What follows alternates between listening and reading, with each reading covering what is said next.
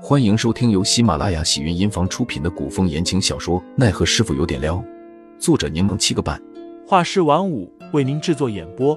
一场古言爱情、官场恩怨的大戏即将上演，欢迎订阅收听。第十七章，他嘴可毒了上。赶往下一个地点的沿途没有客栈可供休息，必须起早开始赶路，临近晚上才能到达下一个歇脚点。队伍中其他三人是无所谓的，或乘快马，或慢行，露宿荒野都能接受。但上官飞鹰不如他们那般糙。陈云斌与众人商议，明日一早启程赶路。一日一早，杜潇潇便起了，虽然面色疲累，倒是没有耽误大家赶路。刚出客栈，突然瞥见一道身影，快速的朝他们扑了过来。凌寒一把揽住杜潇潇的腰，往后退开半步。那一直波澜不惊的脸上出现一丝慌乱，转瞬即逝，随后快速收回了手。那道身影唰的跪在杜潇潇身旁的陈云斌面前，细长的手指紧拽着陈云斌的衣摆，哀求道：“少侠，求求您救救我吧，少侠！”陈云斌被吓了一跳，这才看清来人是前日行骗的女子。他一把扯回衣摆，冷哼道：“正准备去抓你呢。”你当自己送上门来了？女子趴在地上，砰砰的磕头，那声音光听着就肉疼。求求少侠，求求你救救我吧！小女子名为小凤，也是被要挟才会帮着一起行骗的。小凤也不想这样做，可若我不配合，他们就要将我卖去妓馆去做娼妓。名为小凤的女子满脸惊慌无助，额头乌青一片，渗出点血来，哭得上气不接下气。陈云斌听罢，又心生怜悯，求助般的望向杜潇潇。杜潇潇可不愿管闲事，于是装作没看见。陈云斌干咳一声，凑过来小声询问杜潇潇意见。潇潇，他看着也挺可怜的。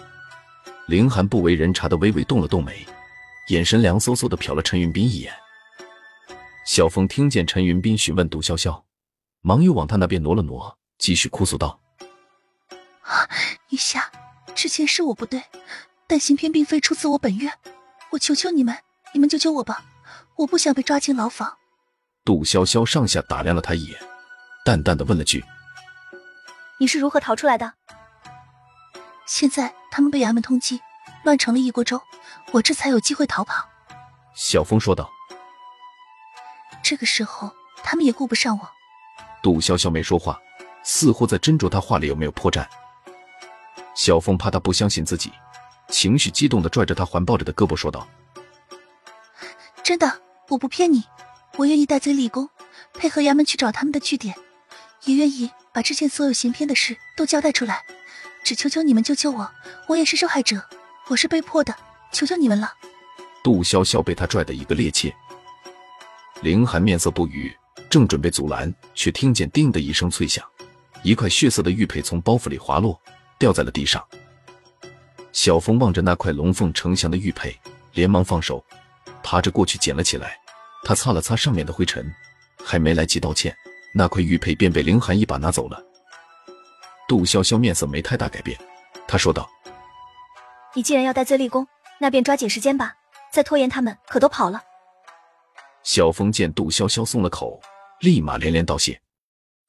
陈云斌虽然很想看着这帮胆大包天的匪徒入狱，但他担心耽误行程，便准备顺路带着小峰去衙门。他答应小峰说，若小峰积极配合，戴罪立功，便让官府不要追究他的错责。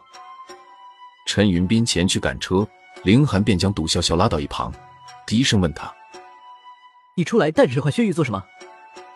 杜潇潇嘿嘿笑笑：“我不是想着遇到特殊情况，可以用来换银子。”江湖救急吗？你，林寒无语。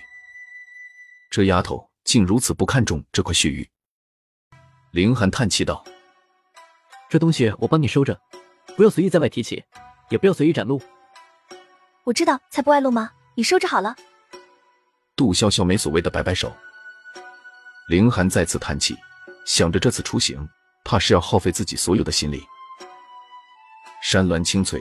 树林阴翳，路上鸟语花香，马蹄与车轮带起尘土，被风往后吹散。陈云斌驾着马车，车内坐着杜潇潇与上官飞鹰，凌寒则骑着马在一侧独行。